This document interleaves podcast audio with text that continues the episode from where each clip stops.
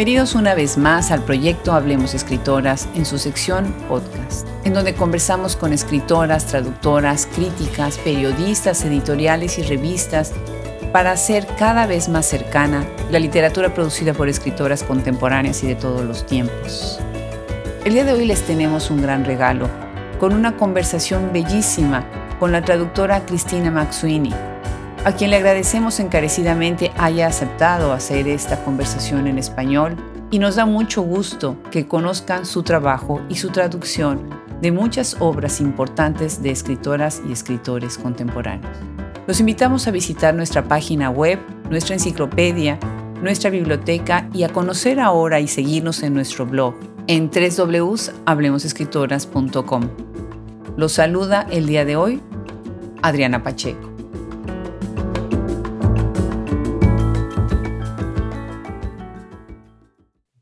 La sección traductoras de Hablemos Escritoras podcast ha sido una verdadera delicia. Nos da la oportunidad de conversar con traductoras que están viviendo en todas partes del mundo y que han hecho importantísima, importantísima la visión acerca de lo que es la literatura en otros países del mundo. hoy tenemos el gusto, yo tengo el gran gusto de conversar con una traductora que a mí me inspiró a través de un artículo que ella publicó en el British Council en el año 2015 y a partir de ese artículo yo me quedé pensando, tenemos que hacer algo con las escritoras. Bienvenida Cristina Maxuini, es un gusto enorme para nosotros tenerte en este micrófono. Gracias, Tatiana, y es un honor para mí estar aquí también. Bueno, pues como se imaginarán, eh, Cristina está en el otro lado del océano, yo aquí en Texas. ¿En dónde nos estás escuchando, Cristina, ahorita? Estoy en Norwich, que es una ciudad del este de Inglaterra que tiene una gran universidad importante también para la traducción. Qué bien, qué bien. Algo interesante lo que vamos a platicar ahorita de las traductoras y los traductores en el UK, ¿no? Muy interesante. ¿Cómo es que empiezas a ser traductora? Bueno, era más bien por casualidad. Um, yo siempre he sido una gran lector y me gusta desde joven leer libros en traducción de otros países, de, era mi modo de conocer el mundo. Y en el 1993 uh, fui a vivir en Venezuela, en Caracas, y me quedaba allá 10 años y entonces tenía mucho más acceso a los libros en español para leer así. Así que poco a poco me interesaba en la idea de, de traducir algo, de hacer algo con, con eso. Y yo creo que por interés empezaba con Silvino Campo, algunas historias de ella. Qué bien. entonces hizo un, un, curso a distancia de traducción. Y al regreso a Inglaterra hizo la maestría y empezaba con esta camino un poco duro este uh, publicar en traducción.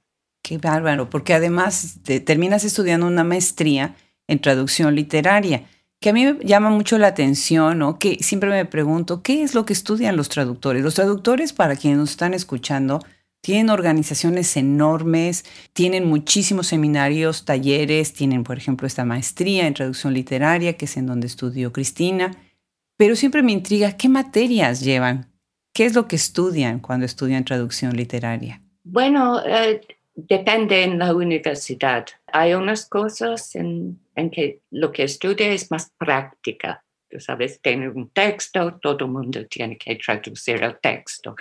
En la Universidad de East Anglia, que es donde estudiaba yo, el enfoque eh, tiene mucho que ver también con la teoría de traducción. Y, sabes, de leer artículos y, discutir las ideas de eso. Y de, uno tiene que, sabes, escribir sobre la traducción.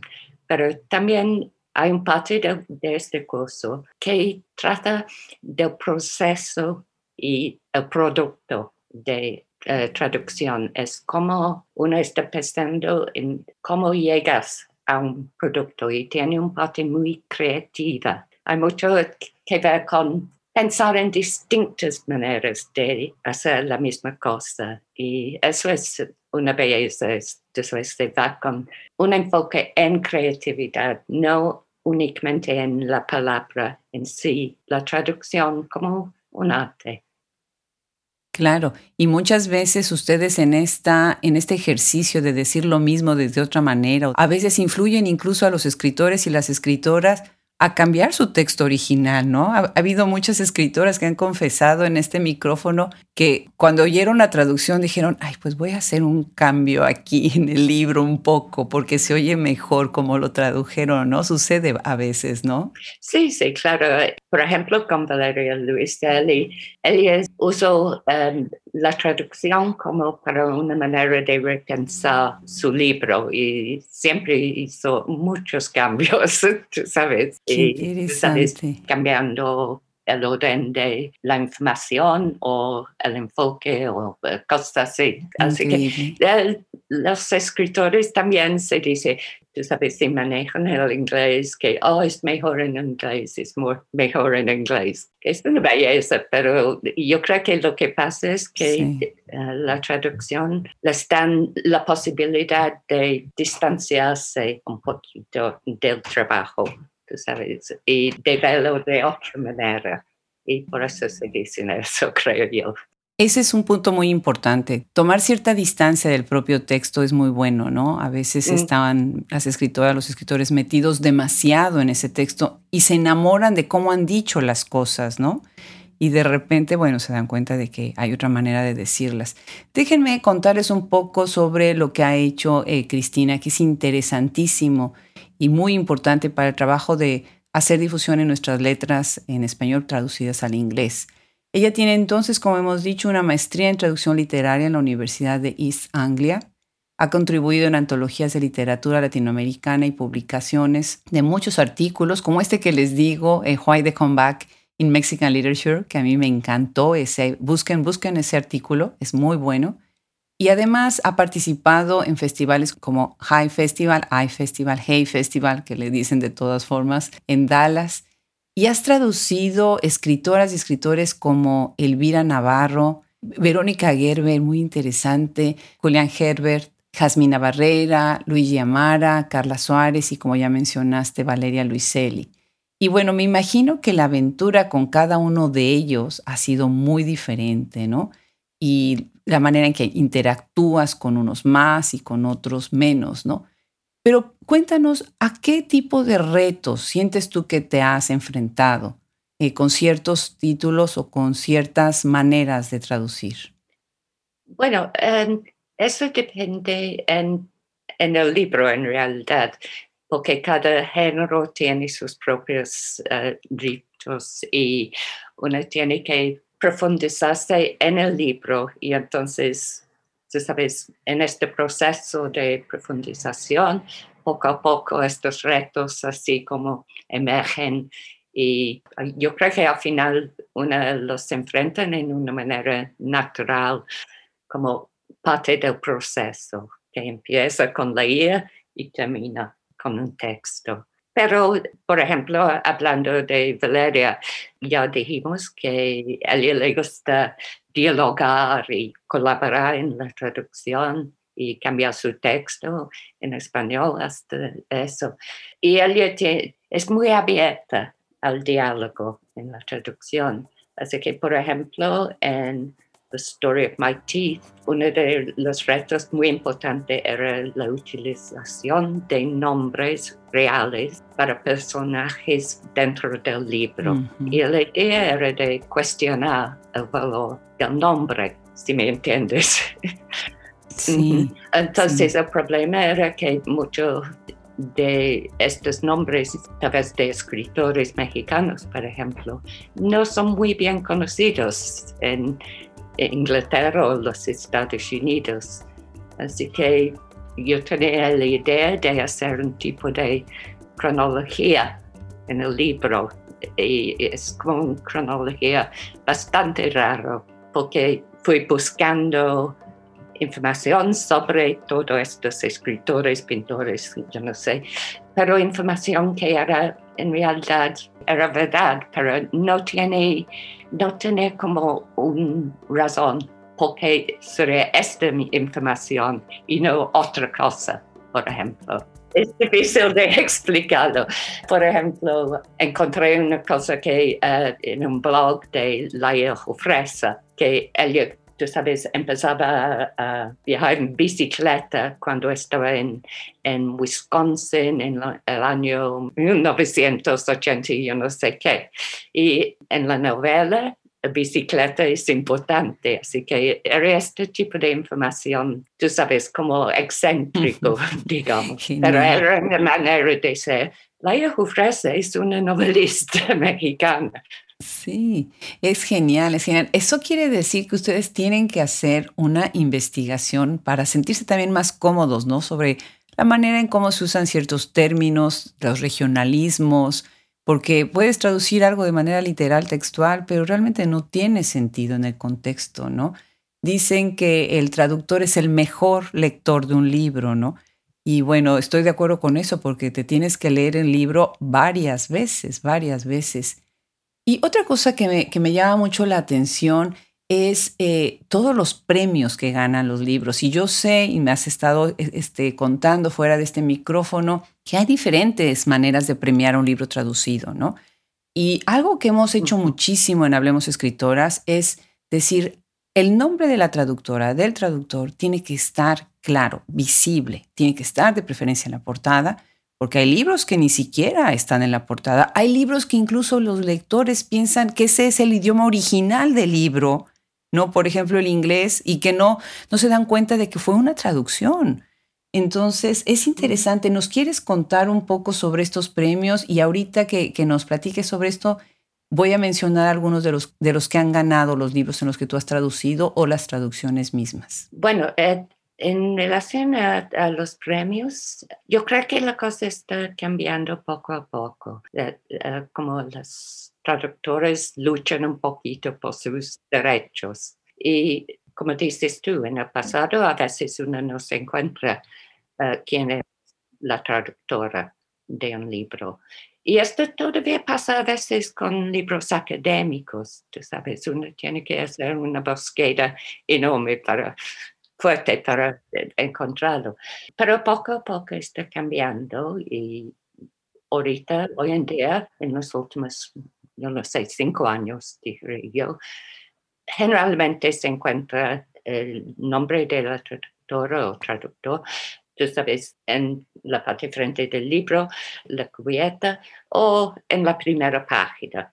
Con los premios, eso también está cambiando. Lo que pasa es que hay premios para la traducción, como el Valle Inclán um, y el, en los Estados Unidos el ALTA, que es American Literary Translators Association.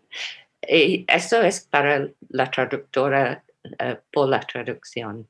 Pero hay muchos premios de libros y de vez en cuando, muy de vez en cuando, se incluía traducciones en estos premios por libros. Así que el, premio es para la autora original, pero el libro que leen el jurado es en inglés. Así que es bastante, tú sabes, como una contradicción hasta cierto punto. Yo he ganado algunos de estos premios y hasta que tener que buscar, tú sabes, yo no soy quien para decir, disculpa, pero tiene que poner mi nombre en algún parte de eso, tú sabes, porque ni aparece, uno, uno puede ganar un premio o el libro puede ganar un premio y no, no sabes nada. Pero está cambiando, está cambiando mucho y yo creo que tú sabes, es como em, la industria de publicación se entiende que es importante que los traductores y traductoras, tú sabes, tienen reconocimiento de su obra. Claro, qué bárbaro. Son temas que nunca había pensado así, ¿no? Cierto. Algunos de los premios que Cristina ha ganado son, eh, ella fue nominada, bueno, fue el libro A Working Woman de Elvira Navarro, nominado por el Queen Sofia Institution Translation Prize, Among Strange Victims de Daniel Sada, eh, shortlisted for the Best Translated Book eh, Award 2017. The Story of My Teeth, que es de, Valeria Luiselli, es, ganó, ha ganado varios premios, ha sido finalista en varios concursos, ¿no? Shortlisted for the Dublin International Literary Award. El Valle Inclán, que ya mencionaste. Es winner de Los Angeles Times eh, Book Prizes y finalista en otros, también en un premio muy prestigiado que fue eh, shortlisted en el Kirkus Prize, que, que es un premio que me gusta mucho. También por Faces in the Crowd, que es otro libro de, de Valeria Luiselli, ha tenido bastantes, varios premios y la verdad es que es, me, me, impresiona. Sidewalks, sí, otro libro más también de Valeria que fue longlisted en el Penn eh, Diamond eh, Stein Award for the Arts and the, of the Essays. Hay una asociación, Association of Writers and eh, Writing Programs, AWP, que por primera vez eh, abrió eh, para, para, un público más grande y para más este, colaboradores la próxima edición del Congreso. Y nosotros pusimos una mesa que coordinó Liliana Valenzuela, precisamente hablando de traducción y regresando mucho la mirada, tratando de regresar la mirada a la importancia de la traducción que ustedes hacen, ¿no? Creo que como bien dices, eh, la conversión está cambiando un poco, ¿no? Quisiera que nos platicaras, eh, ya para cerrar el tema, de, ahorita hemos platicado abundantemente de la obra de Valeria y lo que has hecho con, con, ella, pero me gustaría también que nos contaras de tus otras traducciones con otras escritoras. Pero para cerrar el tema con Valeria, cuéntanos esto que yo creo que muy poca gente lo sabe. Se hizo una adaptación al teatro de Los Ingrávidos, que está traducido en Faces in the Crowd, y se presentó, ¿verdad?, en, en el 2020 en The Gate Theatre, ¿no?, en Londres. Eh, qué interesante, ¿cómo se hizo esto? Eh, era muy interesante, porque yo siempre he pensado que Face in the Crowd, sabes, sería bien como una obra de teatro, hasta, tú sabes, una película en el cine, pero que la directora del eh, Gate Theatre en London decidió por su propia cuenta de hacer una producción allá en el teatro. Y cuando yo me daba cuenta de eso, uh, me puse en contacto con ella para hablar un poquito de o curiosidad por mi parte en realidad. Porque en el teatro hay mucha más libertad de cambiar y adaptar, como traducir una novela, por ejemplo. Así que pasamos, yo fui a Londres para platicar con ella y intercambiamos emails y cosas así. Era tan interesante de, ver este modo de traducción por otro lado, la vista de otra persona. Yo creo que fui a ver a Ellen, la directora, en el teatro eh, antes de la producción y ella tiene por todas las paredes, tú sabes, los post-it notes amarillas en la pared con párrafos o, oraciones, tú sabes, frases de la traducción. Y tenía la pared y estaba haciendo como un, tú sabes, rompecabezas con todo eso. Para oh, Era impresionante. Y la emoción fue con Valeria um, a ver, tú sabes, la producción. Y era emocionante, tú sabes, tenía ganas de llorar, tú sabes, con estos Qué conmovedor. actores increíbles. Qué conmovedor, Cristina. Muchísimas felicidades. Qué, qué, qué bonito homenaje y qué, qué, bonita manera de ponerlo así, ¿no? Y bueno, el teatro además es el teatro, ¿no? El, cine podrá ser excelente, pero el teatro da otro, otro espíritu a, a las obras, ¿no? Magnífico. Pues tienes otros libros, eh, tienes por ejemplo esta traducción titulada Havana Year Zero de Carla Suárez, Rabbit Island y A Working Woman de Elvira Navarro. Cuéntanos cómo fue el proceso de traducir estos libros de estas escritoras y platícanos un poco sobre las traducciones de los títulos. ¿Cómo es? ¿Quién decide en qué, cómo va a quedar el título en inglés de, este, de los libros? Ok, sí, uh, voy a empezar con el título porque um, Yo no quiero hacer cambios con el título si es posible, pero no es siempre posible. Yo creo que con Valeria, tú sabes, era más bien de, hicimos varios cambios, era más bien por la cosa práctica, si tal vez había otro libro que tenía un cambio, tú sabes, similar o algo así. Una que es, tal vez es lo más fácil de explicar cuando tiene que hacer un cambio, es lo más reciente que hice con Daniel Saldaña París. El libro en español se llama El nervio principal y eso es una referencia a una hoja Tú sabes que esta vena, que es la parte central de una hoja, es el nervio principal. Así que en inglés, la traducción verdadera de esto en, en relación a la botánica sería midrib. Eso es una palabra que nadie utiliza si no es botánica. Así que no es un título, tú sabes, yo no imagino que nadie mira el libro y midrib, ay sí, quiero leer este libro. Así que tuvimos que pensar en eso. Y lo hicimos juntos. Yo también en inglés, en la hoja se habla de venas yo lo tiene bien claro desde un principio que yo no voy a tener vein en ningún título de un autor mexicano porque tiene una referencia a drogas y el libro no tiene absolutamente nada de drogas. Así que fuimos pensando en eso y entonces yo hice una lista, una lista y terminamos con ramifications que es un poco distinta, pero tiene la idea, tú sabes, de las ramas de las venas que salen del nervio principal. Y en realidad también en el libro hay ramificaciones muy importantes, si me entiendes. Así que eso es una manera de pensar en cómo llevar un título que funciona bien en inglés, aunque sea distinta al español. Qué interesante. Y platícanos un poco sobre Carla Suárez y Elvira Navarro. ¿Cómo es que llegan estos libros a ti y el proceso de traducción cómo se dio?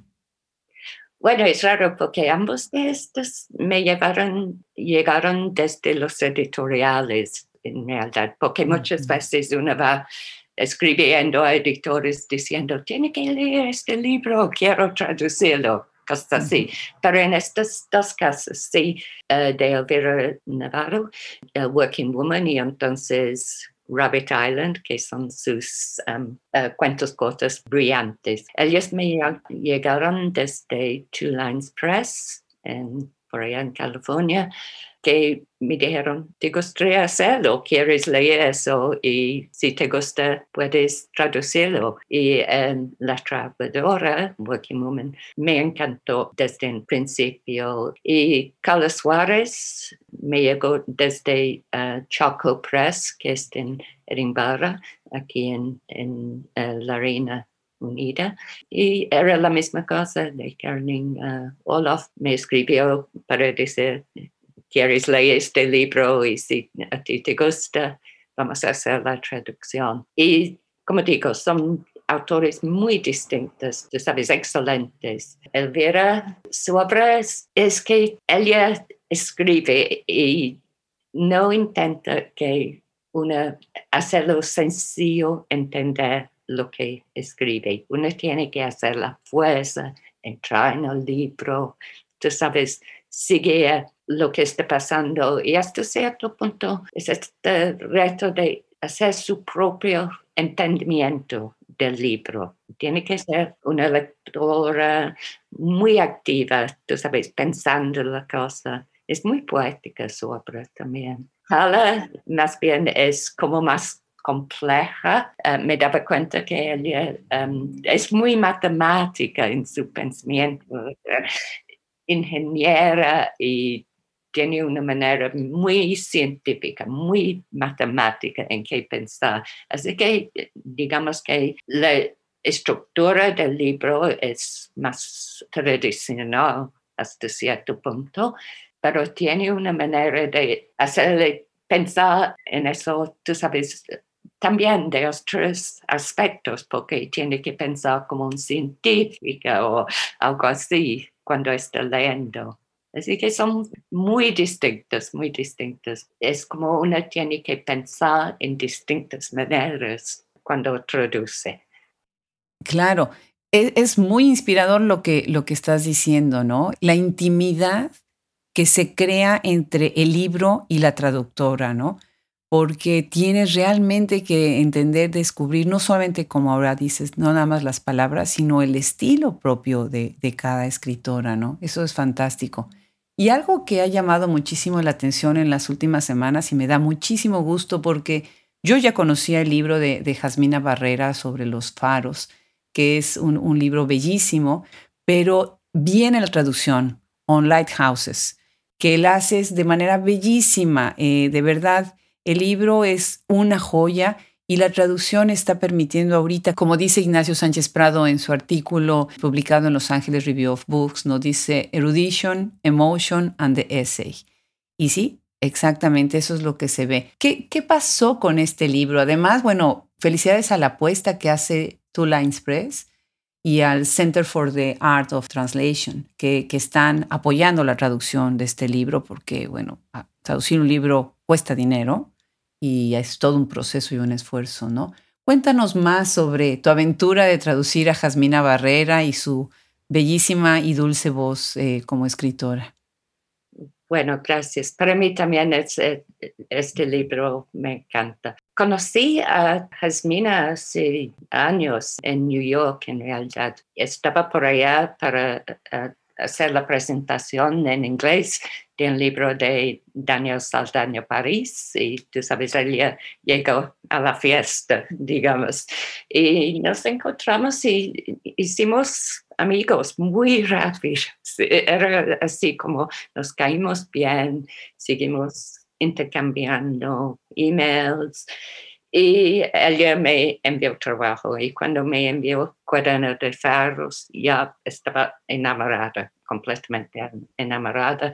Así que en esta instancia era yo que andaba hablando del libro con editores y hasta que llegamos a, a la publicación de la traducción. Era bellísima traducirlo, era otra experiencia hay mucho que es, sabes, muy interesante de sus propios informes, de libros que tiene que buscar los libros, ver lo que, tú sabes, el contexto de las referencias que hace allí. Pero al mismo tiempo es muy personal. Tú sabes, es como abrirse al lector en una manera que para mí era impresionante y me emocionaba mucho tú sabes, traduciéndolo, es como te sientes todas estas emociones o situaciones en ti mismo hasta cierto punto.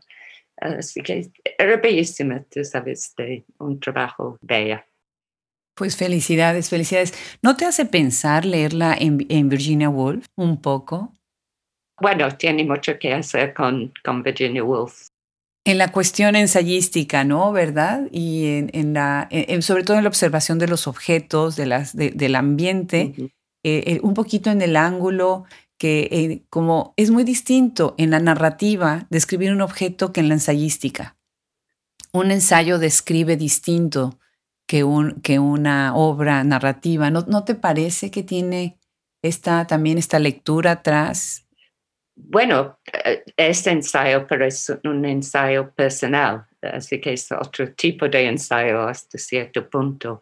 Así que eh, sí, tiene una parte narrativa, si eso es lo que quieres decir, que es la narrativa de una biografía, pero también tiene como explorando a varias áreas como es el coleccionismo, eh, todo el mito de del faro, como sea el faro, como esta cosa que tú sabes que nos guía hasta cierto punto y nos ofrece seguridad, a veces cosas así.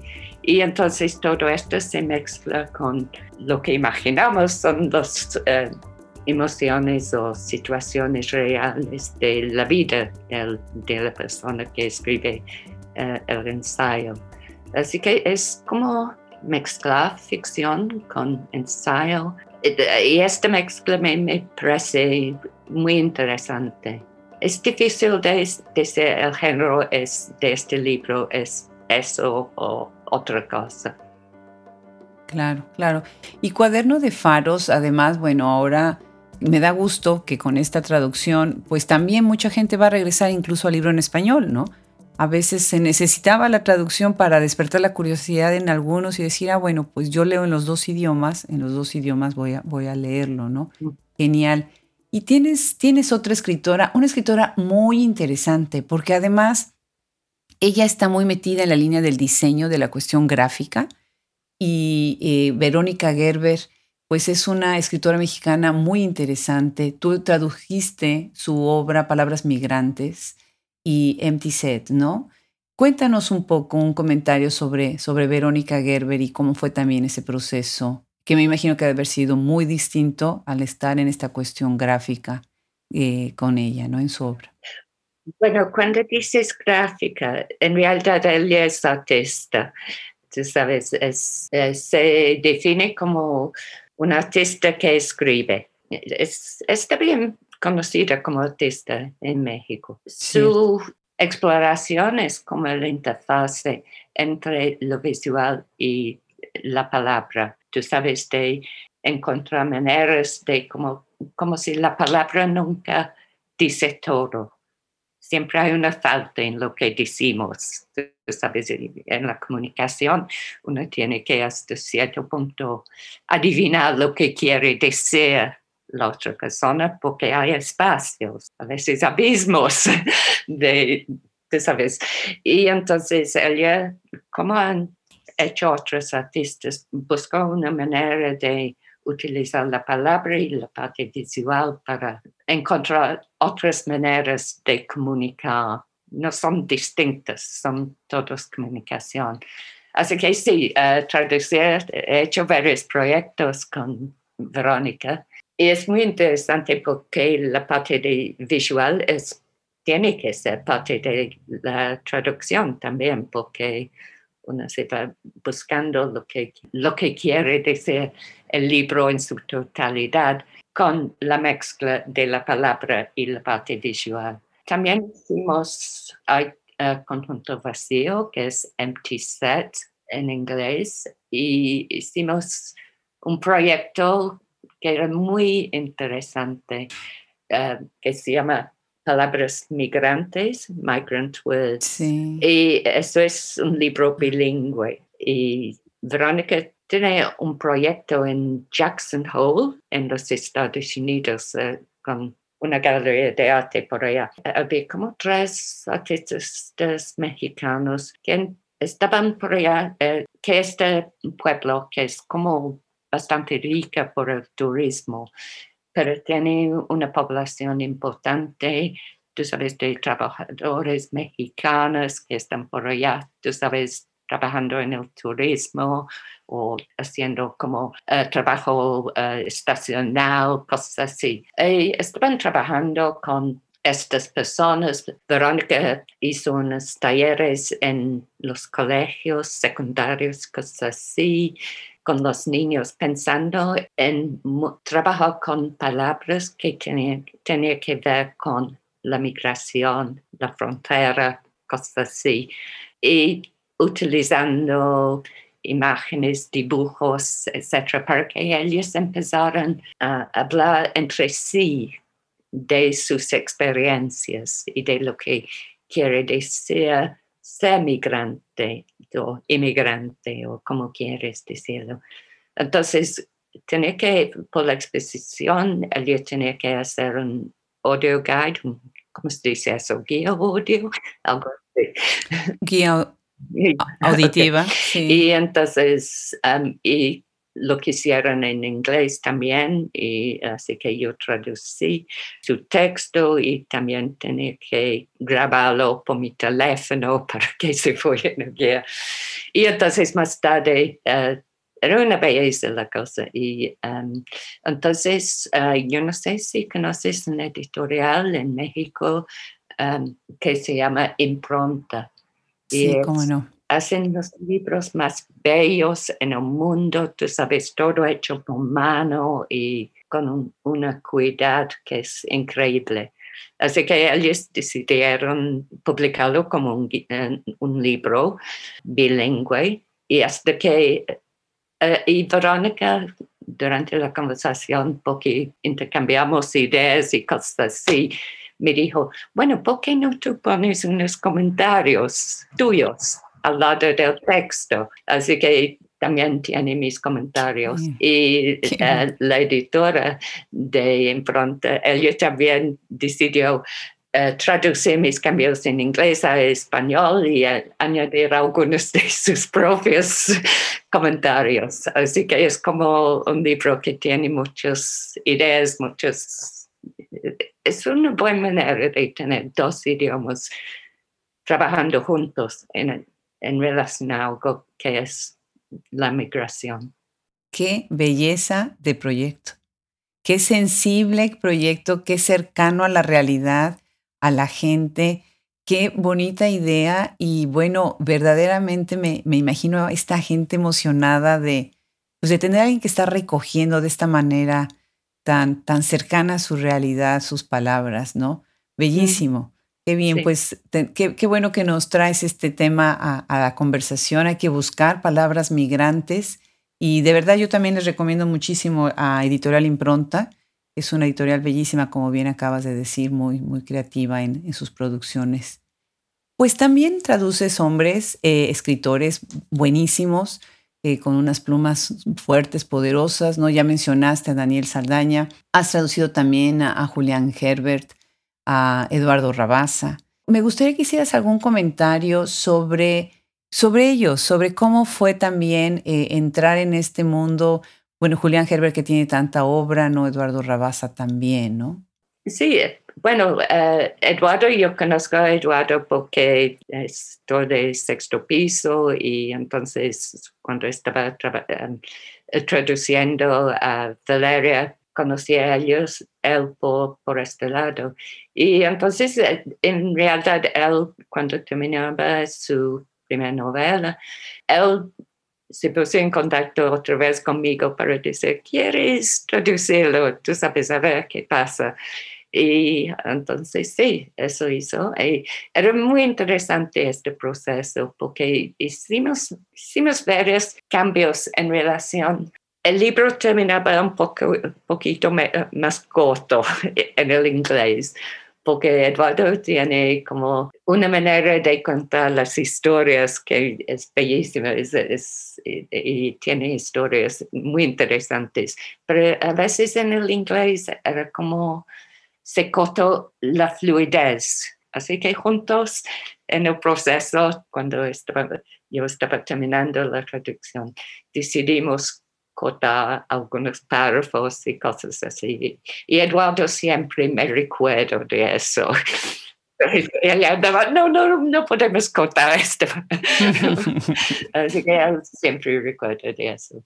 Trabajar con Julián eh, es, es otra cosa porque él tiene tanta diferencia en cada uno de sus libros. Yo sé cuando yo leí por primera vez Canción de Tomba, wow, estaba emocionando con la cosa, una belleza y que tiene tanta, que él es capaz de cambiar en, dentro de un párrafo, tú sabes, desde poesía, lenguaje, tú sabes, de su norteña, de su país. Y entonces, tras eso, hicimos uh, The House of the Pain of Others, uh, Casa del Dolor Ajeno, y eso es completamente distinto porque es una investigación histórica, pero al mismo tiempo con un parte personal, que es el dentro del libro. Y eh, necesitaba mucho investigación por mi parte también. Y es eh,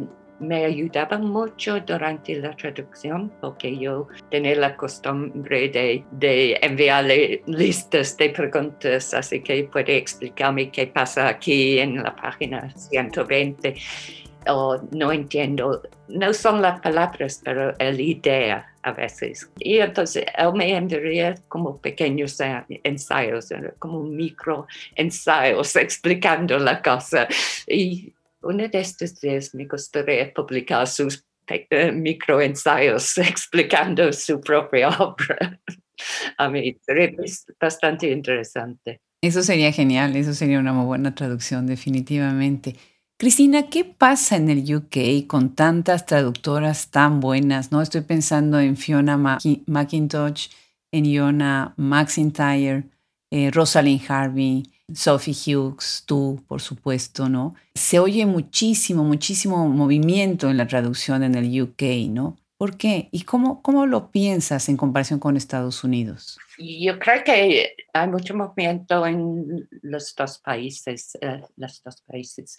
Yo creo que, como decimos eh, en el principio, tú sabes, hay muchos cursos de traducción, maestrías en traducción en el, el Reino Unido.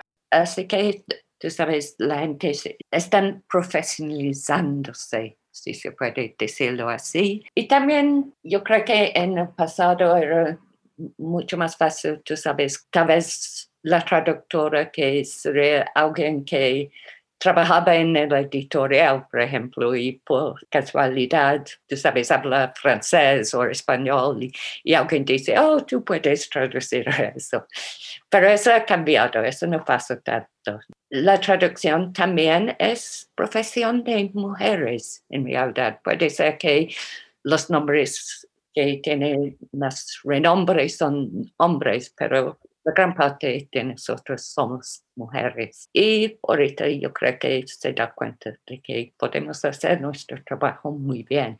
Pero también en los Estados Unidos hay muchas, muchas traductoras impresionantes. Para mí, yo he hecho mucho de mi trabajo en los Estados Unidos porque estoy trabajando mucho con mexicanos, mexicanas y hay más interés en esta literatura por allá que en Inglaterra. Tal vez tú sabes por razones coloniales o algo así. Yo digo, son, en sus distintas maneras hay interés, pero lo que uno tiene que enfatizar es por toda la buena traducción, el porcentaje de libros que se traduce al inglés es minúsculo, como entre 3 y 4 porcentaje de todos los libros son traducciones. Sí. En, Hablemos Escritoras estamos pensando seriamente en la manera de apoyar ese esfuerzo y mm. que se traduzcan más libros. Eh, sería buenísimo tener un porcentaje más grande, ¿no? Sí, claro, claro. Pues es una maravilla, una maravilla conversar contigo por todas las cosas que has hecho y las cosas que vienen en el futuro. Y bueno, para cerrar la conversación, ¿nos quieres contar un poco en qué estás trabajando ahora? ¿Estás trabajando en la traducción de algún libro o en algún proyecto específico? Bueno, estoy eh, al punto de empezar a editar un libro, otro libro de Jasmina. Hay posibilidad, estamos esperando lo que va a pasar con unos ensayos que hizo Daniel Saldaño París. Y yo tú sabes, cuando tengo un poco de tiempo en que no estoy justamente en gran modo de traducción, tengo que tomar este tiempo también para adelantar algunos proyectos míos y eh, eh, traducir extractos del libro, tú sabes, eh, muestras para enviar a editoriales, este tipo de cosas. Sí, este año ha sido un poco raro porque no tenemos series de libros y cosas así. Eh, y generalmente este para traductores, traductores son un momento en que podemos conocer a editores, hablar con editores editoriales de, de lo que nos interesa. Y tú sabes, el online, el festival online no es lo mismo. tú sabes, este contacto real es muy importante para eh, la traducción y tenemos que encontrar otras maneras de hacerlo por un momento, pero va poco a poco. Claro, tenemos que sobrevivir. Y yo le quiero dar las gracias especialmente a Cristina hoy porque hicimos la, conversación en, en español, porque además Cristina me dijo algo que me dio muchísimo gusto. Me dijo, tiene mucho tiempo que no practico mi español. Quiero, quiero hacerla en español y yo estoy muy agradecida. Eh, ha sido una conversación preciosa. Tu español es buenísimo y obviamente todo lo que estamos ahorita conversando lo hubiéramos podido hacer eh, también en inglés, lo hubiéramos podido conversar, por ejemplo, con Liliana, que nos apoya también en eso. Pero me encanta tu cariño por el español y las ganas de, preservar este idioma también, ¿no? Entonces, como, mexicana, como hispanoparlante, aunque también reside de nacionalidad americana, es muy gratificante saber que hay gente que, que quiere tanto a, a nuestro idioma español, ¿verdad? Muchísimas gracias, Cristina. Muchas, muchas felicidades por tu carrera, por tu trayectoria. Vienen muchísimos libros traducidos por ti. Gracias por abrirnos este panorama a todo el mundo angloparlante gracias a tus traducciones. Bueno, gracias a ti, Adriana, a, todo el mundo que va a escuchar esta entrevista. Y gracias por decir que mi español está bien. Yo me siento así como tengo un año que casi no lo hablo, así que bueno. Sirvió la práctica. No, es excelente. Muchísimas gracias, Cristina. un gran abrazo. Ok, igualmente. Chao. Una vez más le damos las gracias a Cristina Maxwini por haber aceptado esta invitación. Vean nada más la importancia y la belleza de lo que vamos aprendiendo cuando conversamos con traductoras. Muchísimas gracias por, por sumarse a este proyecto. Le damos las gracias también a nuestros colaboradores y a todo nuestro equipo de tecnología y todos los que han hecho posible esta nueva visión y esta nueva etapa de Hablemos Escritoras. Recuerden que estamos todos los lunes y los miércoles y ahora pueden visitar nuestro blog en www.hablemosescritoras.com. Los esperamos a que revisen y conozcan nuestra enciclopedia, nuestra biblioteca, editoriales y revistas. Se despide de ustedes y a nombre de todo el equipo que conformamos Hablemos Escritoras, Adriana Pacheco.